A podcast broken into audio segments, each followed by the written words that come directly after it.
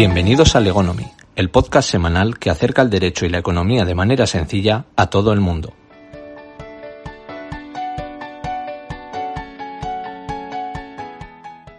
Hola, yo soy Álvaro López y este es el episodio número 4 de Legonomy. Empezamos.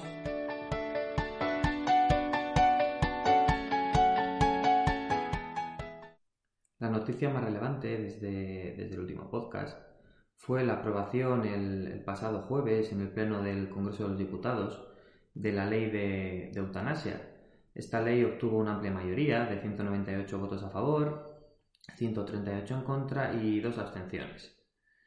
¿Qué regula esta, esta ley? Pues bueno, he sacado la definición de la propia exposición de motivos de la misma, que dice que la eutanasia activa es la acción por la que un profesional sanitario pone fin a la vida de un paciente de manera deliberada y a petición de éste cuando se produce dentro de un contexto eutanásico por causa de padecimiento grave, crónico o imposibilitante o enfermedad grave e incurable causantes de un sufrimiento intolerable. Por lo tanto, se aprueba una, eutanasia, una eutanasia activa que puede pedirla eh, quien tenga nacionalidad española o residencia legal en España o un certificado de empadronamiento que acredite un tiempo de permanencia en territorio español superior a 12 meses. Se exige la mayoría de edad, al contrario de, otras leyes como en Holanda y Bélgica, que no estas incluyen a menores de edad. En, España se exige la mayoría de edad y ser capaz y consciente en el momento de la solicitud. Por otro lado, ¿cómo confirmar que el interesado actúa libremente? Aquí los, ponentes y defensores de esta ley dicen que es extremadamente garantista, ya que si, si está consciente la persona que lo solicita debe solicitar la eutanasia eh, dos veces, y por escrito o por, cualquier otro medio, separado por 15 días, y que se haga patente que, no es resultado de ninguna presión externa. Después de la primera solicitud, el médico responsable debe realizar con el paciente un, proceso deliberativo sobre su diagnóstico, sobre sus posibilidades, y así emitir un informe que, apruebe la propia eutanasia tiene que estar aprobada eh, a su vez por el, médico y una comisión de evaluación nombra también expertos para, entre ellos un, jurista, para que puedan aprobar esta, eutanasia activa. Luego, eh, también, ¿dónde se, ¿dónde se aplica? La prestación de la ayuda a morir se realizará en centros sanitarios públicos, privados o concertados, incluso en el, en el domicilio del paciente y su aplicación queda a cargo del, médico responsable. Aquí también viene la polémica sobre si un médico se puede negar a, suministrar esta, eutanasia activa. Eh, pueden, en este caso, eh, pueden ejercer los médicos su derecho a la objeción de conciencia. en este caso debe manifestarse anticipadamente y por escrito y el médico puede renunciar a, ser partícipe de esta, de esta eutanasia activa internacionalmente, eh, aparte de en el Benelux, en Canadá hay una ley de eutanasia en vigor, en Nueva Zelanda se ha aprobado también una ley que entrará en 2021 y en varios estados de Estados Unidos. Es una, una legislación que se va avanzando en distintos países, hay otros países que están en trámites, como pues Colombia, Suiza, pero en este caso sí que España ha sido pionera en, lo que es una ley de, eutanasia activa, siendo de los primeros países en, apoyarla o en determinar, en determinar una, una ley en este sentido.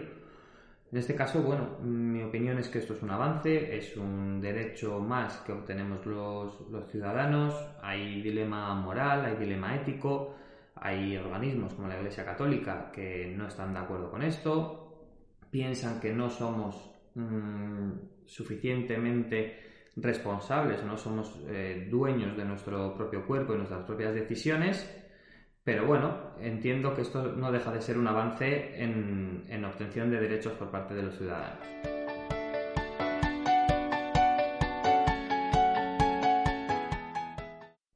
En cuanto a las noticias eh, de la semana, en el, en el ámbito jurídico, eh, comentar que bueno, las demandas civiles y mercantiles deberán incluir un documento que acredite el haberse intentado la vía extrajudicial. Esto está en torno a una ley de eficiencia procesal que se va a tratar de completar en el, primer semestre de 2021 y de la que ya bueno, hablaremos en más, en más profundidad. Esto lo que hace es asemeja la jurisdicción civil y la jurisdicción mercantil a la jurisdicción social, en la cual ya hay que ir a un acto de conciliación antes de, instar la demanda, pero utilizando otros mecanismos como pueden ser una negociación asistida, una mediación que ya entraremos a, detallar. Por otro lado, una de las noticias que quiero resaltar es que ha habido una sentencia de la, Audiencia Provincial de Lugo en la que dice que la indemnización por despido tiene carácter ganancial aunque se cobre tras el divorcio. Ya hay otras audiencias como, la de Álava que lo venían aplicando así, en contra de lo que dice el, Tribunal Supremo.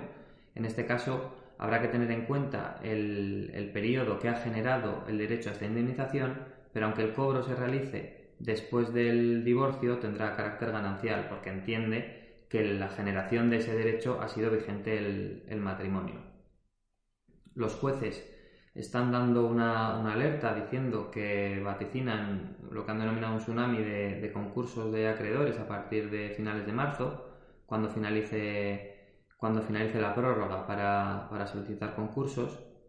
Por otro lado, eh, ha habido otra, otra sentencia del, del Tribunal Superior de Justicia de Cantabria en la que dice que la conciliación familiar no implica que el empleado pueda exigir no trabajar ningún sábado y que al final el tema de utilizar la conciliación familiar no puede eh, convertirse en una jornada a la carta. Eh, luego ha habido una sentencia también en la Audiencia Provincial de Urense en la que se ha condenado a la empleada de una asesoría a ocho meses de prisión y al pago de 720 euros eh, porque considera que ha habido una estafa procesal al haber demostrado que, creó un documento falso para engañar al juez. Así que cuidadito con, lo de, con el delito de, documento falso, de falsedad documental, pues porque, bueno, ya veis que tiene, que tiene consecuencias. Y por último, si habéis tenido la suerte de, haber sido agraciados con, el gordo de Navidad, pues comentaros que Hacienda se queda con el 20% en este caso. Los, primer, los premios de menos de 40.000 euros están exentos pero los, décimos premiados con el gordo de 400.000 euros, Hacienda se quedaría con 72.000, que imagino que tampoco en este punto os importará tanto, porque bueno, pues habréis llevado un, buen pico. En cuanto a las económicas de la semana, pues eh, lo más importante es lo que está pasando en el Reino Unido, porque por un lado tenemos el tema del Brexit, que todavía no se ha cerrado el acuerdo y se está acercando la fecha, la fecha final para, para ver si, si la salida se hace con acuerdo o sin acuerdo. Y por otro lado tenemos el descubrimiento de una nueva cepa en, el Reino Unido, lo que ha hecho que, que cierren varias ciudades y que, se esté, y que se esté frenando lo que es la entrada y salida de ciudadanos del propio Reino Unido. Por otro lado, el Banco Central Europeo limitó al 15% del beneficio el pago del dividendo hasta septiembre, pero no obstante recomienda que se abstengan, sobre todo el tema de la banca, se abstengan de repartir dividendo en efectivo y recompra de acciones, o que limiten ese reparto hasta, hasta septiembre.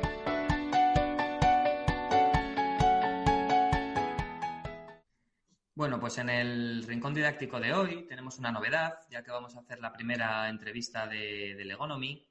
Hemos invitado a Igor Gómez, él es abogado en LB Abogados, en Irún, y está especializado en, en reclamaciones bancarias. Hola Igor, ¿qué hay?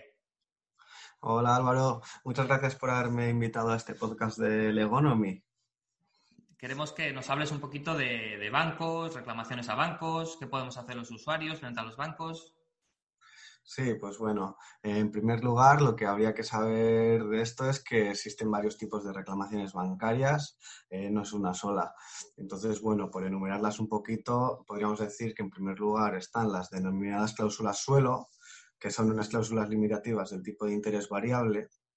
La cláusula suelo per se no es abusiva. El problema que hay, o que hubo, mejor dicho, más pues alrededor de los años 2009, por ahí, es que los bancos estaban imponiéndola sin hablarlo y sin negociarlo con el, con el consumidor. tú negociabas un índice, pues va a estar referenciado al X por ciento. Y luego cuando bajaba te das cuenta de que no, porque te habían puesto un límite a la baja. Entonces de ahí eh, lo que pasó es que el Tribunal Supremo las anuló pues, por falta de transparencia. En segundo, en segundo lugar, tendríamos los que vienen a ser los gastos de formalización de la hipoteca, que estos han sido declarados nulos básicamente pues, por falta de transparencia, por mala fe y por haber un desequilibrio importante. La práctica de los bancos en este sentido, a diferencia de la cláusula suelo, eh, fue un engaño, un engaño podría decirse eh, que viene a través o a través o a partir del desconocimiento del consumidor. Aquí lo que pasa es que el banco te dice, sí, sí, vale, firmamos la hipoteca y tú tienes que pagar estos gastos. El consumidor que cree, pues cree que tiene el deber o la obligación de pagar esos gastos, así se lo han dicho. Pero no, en realidad el consumidor no tenía esa obligación y lo que pasaba es que las entidades bancarias a la hora de firmar en el notario la hipoteca metían una cláusula sin avisarle al consumidor y en esa cláusula el consumidor lo que hacía era comprometerse y obligarse por sí mismo a pagar todo. Es decir, que no pagaba porque tuviese el deber como creía, sino que lo que pasaba es que estaba firmando en la escritura que él se comprometía a pagarlo todo. Entonces ahí había un gran engaño de, de los bancos. La tercera vertiente que tenemos en las reclamaciones bancarias es el famoso IRPH, que está ahora en todos los medios de comunicación. Y bueno, lo que pasa con el IRPH es que son tres índices, son tres IRPHs en realidad, y lo que pasa con esto es que se han venido reclamando, primero, por falta de transparencia y segundo, por haber un desequilibrio importante. Y su manipulabilidad. Es decir, eh, cuando entramos con la falta de transparencia, lo que se está reclamando es que la entidad bancaria metió en la hipoteca un índice bastante gravoso para el consumidor sin haberle comentado pues, que existían otros índices, sin haberle enseñado cuál era su evolución del pasado, sin hacerle una predicción de lo que podría llegar a ser. De tal manera que en la mayoría de abogados entendemos que si el consumidor en su momento hubiese entendido bien lo que era el, IRPH y cómo se calculaba este mismo, que por su propia voluntad no lo hubiese firmado, que hubiese elegido otros tipos de, intereses.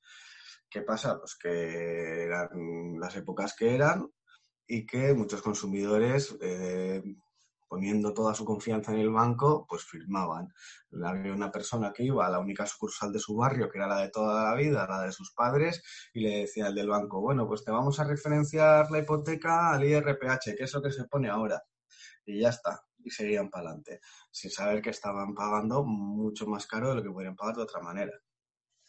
El tema de la manipulabilidad, por otro lado, es un tema bastante largo de explicar, pero por decirlo de una manera simple, los abogados que reclaman eso se centran en que el propio banco, bueno, o los bancos, si se juntasen entre ellos o estuviesen de acuerdo, podrían alterar el índice para que subiese o bajase a su antojo. Por último, tendríamos eh, el resto de reclamaciones que también existen, lo que pasa que son menos sonadas. Entre ellas tenemos las tarjetas revolving, que son unas tarjetas que digamos que te pones a pagar intereses en bucle y el interés se dispara, por de una forma fácil. Eh, también tenemos los préstamos con swap, tendríamos las hipotecas multidivisa, también tendríamos las comisiones. En las comisiones en general, todo tipo de comisiones. ¿eh? No tiene por qué ser una comisión de apertura de un préstamo. Eh, la ley dice que las comisiones que te cobra el banco, para cobrártelas, tiene que haber un trabajo efectivo y real hecho por la entidad bancaria. Y es verdad que, como todo el mundo sabe, que hay muchísimas comisiones que en realidad la, la entidad bancaria no hace ningún trabajo. Simplemente que el software te la aplica porque pasa una circunstancia X. ¿Qué pasa aquí? Que muchas veces son muy pequeñas las comisiones y que nadie las va a reclamar. pues por lo que vemos, hay, hay muchas cláusulas o muchas actuaciones de los bancos eh, ante las que podemos actuar, pero ¿la forma de reclamar estos? ¿Cuáles serían? ¿De qué forma podemos reclamarlas? Pues sí, eh, bajo mi opinión, todas tienen que empezar con una reclamación previa extrajudicial. ¿Y por qué digo bajo mi opinión y qué tienen? Pues porque es verdad que la mayoría de estas se pueden reclamar directamente en el juzgado poniendo una demanda. ¿Qué pasa? Que si no pones la reclamación extrajudicial previamente, casi seguro que no vas a ganar con costas. Entonces eso iría en, detrimento del consumidor. Entonces lo suyo sería siempre probar la extrajudicial y si no se consigue por ese lado, meter la demanda. Es que nada para que no tenga ese perjuicio el consumidor de tener que pagarte las costas. ¿Y qué, viabilidad podrían tener estos, estos asuntos, estas reclamaciones? Pues sí, eh, extrajudicialmente al final la, viabilidad es casi nula. Eh, no se llega a acuerdos casi nunca y son las veces que intentan negociar. Judicialmente depende mucho del caso concreto, pero se ganan casi todas. Es muy difícil perder un asunto de estos. Eh, normalmente cuando se pierde un asunto de estos es porque no era reclamable pero bueno, un buen abogado sabe cuándo no es reclamable y al final esa, esa demanda no hay que interponerla. El más complejo ahora, digamos, el más difícil de ganar ahora, que sí que ahí existe un poco de controversia, es el tema del IRPH, que en la actualidad yo no recomiendo que sea reclamado o que se demande. ¿Por qué? Porque la última doctrina del Tribunal Supremo es favorable a la banca por entender que, a pesar de no haber habido la transparencia necesaria en la negociación, las cláusulas de IRPH no son abusivas. Pero ¿cómo puede ser que en las cláusulas suelo, por ejemplo, se declaraban abusivas simplemente por esta mera falta de transparencia? ¿Cómo puede ser que en el IRPH no se declaren, no se declaren abusivas? Sí, aquí, aquí lo que ha pasado es que el Tribunal Supremo, en los casos de cláusulas suelo, consideró que la falta de transparencia por sí misma ya que reaba la nulidad de las cláusulas. ¿Por qué? Por existir un elemento engañoso que alteraba subjetivamente el equilibrio del precio y la prestación. En este caso no lo entiende. Entonces, eh, lo que está pasando es que eh, en aplicación de una doctrina de la Unión Europea está considerando que sí, que, no es transparente, pero esa falta de transparencia lo que acarrea no es la nulidad. Lo que, lo que acarrea esa falta de transparencia es entrar a analizar la abusividad. Entonces, claro, decimos, vale, no es transparente, vamos a entrar a analizar. Y el Tribunal Supremo que dice, vale, vamos a entrar a analizar, analizamos y es válido. ¿Por qué dice el Tribunal Supremo que es válido? Pues porque el índice IRPH era un índice oficial que se publicaba por el Banco de España en el BOE entonces el consumidor en sí podía mirar y saber un poquito lo que estaba firmando. Por otro lado, se basa en que otra sentencia del Tribunal de Justicia de la Unión Europea eh, afirmó que las entidades bancarias no tenían la obligación de informar o asesorar acerca de otros índices en relación al IRPH, estamos hablando igual de forma comparativa, ¿vale?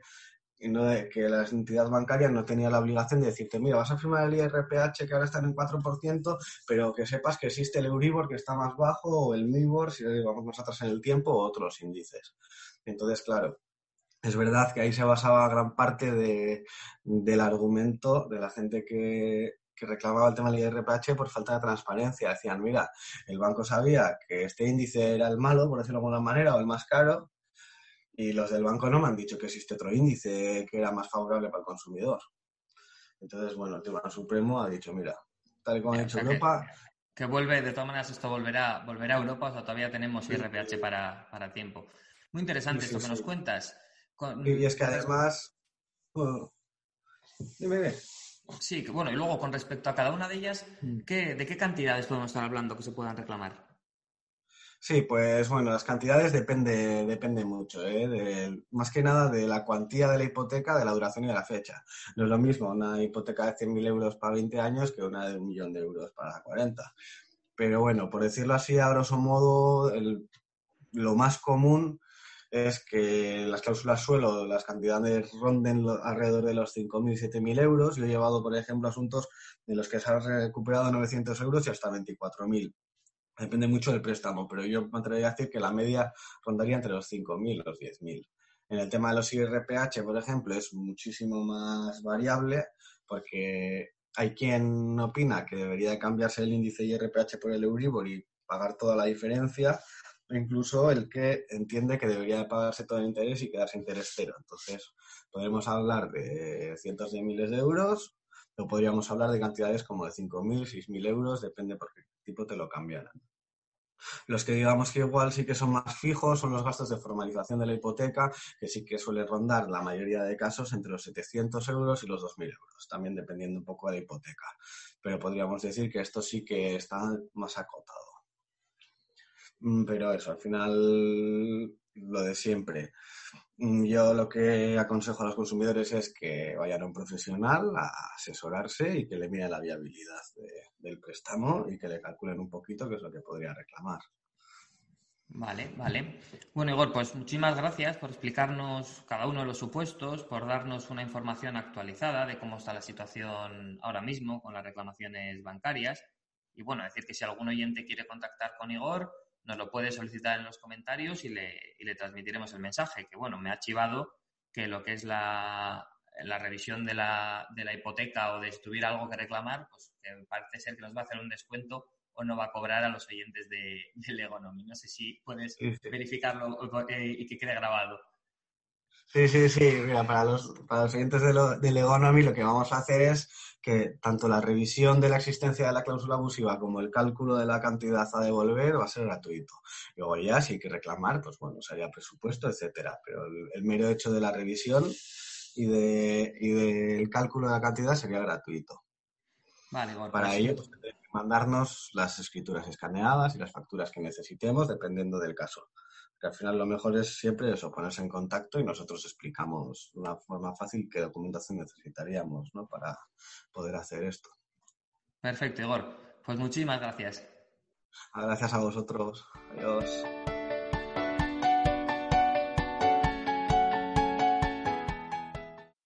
En la historia curiosa de la semana vamos a hablar de leyes que están aún vigentes en Estados Unidos, leyes mm, absurdas por no decir otra cosa, tenemos un sistema distinto. El sistema anglosajón está más basado en la jurisprudencia, por lo tanto, si alguna vez se ha legislado sobre algo o se ha, más que legislado, se ha emitido una sentencia sobre algo, eso crea una jurisprudencia que queda vigente.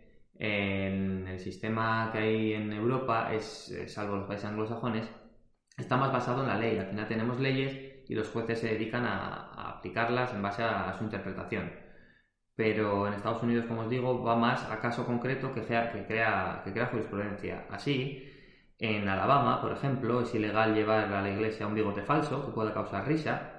En Alaska es ilegal despertar a un oso que esté dormido para hacer una fotografía. En Arizona es ilegal que los burros duerman en bañeras. Todo esto es cierto. En Arkansas es ilegal pronunciar mal Arkansas. En Colorado es ilegal montar un caballo bajo los efectos del alcohol. Eso entiendo que aquí también sería. En Florida, si dejas un elefante cerca de un parquímetro, deberás pagar con él, como si fuera un coche. En Idaho está prohibido regalar a tu novio o novia una caja de bombones de más de 50 libras. En Indiana, los bigotes están prohibidos el que los lleva besa habitualmente a otros humanos. Con eso habría bastante problema ahora con, los, modernos que, que se dejan o nos dejamos bigote. En Iowa, los pianistas que solo tengan un brazo deben tocar gratis. En Luisiana pueden multarte con hasta 5.000 dólares por pedir una pizza para tu vecino sin su consentimiento. En Nevada está prohibido montar un camello por la carretera. En Montana puede ser multado con hasta 50.000 dólares y 5 años de cárcel por dejar una oveja en la vía del tren con intención de dañar el susodicho tren. En Nebraska es ilegal que una madre lleve a su hija a hacerse una permanente sin licencia estatal. En Nueva York no se pueden usar pantuflas después de las 10 de la mañana. Y en Utah es ilegal no beber leche alguno que otro estaría, estaría en la cárcel.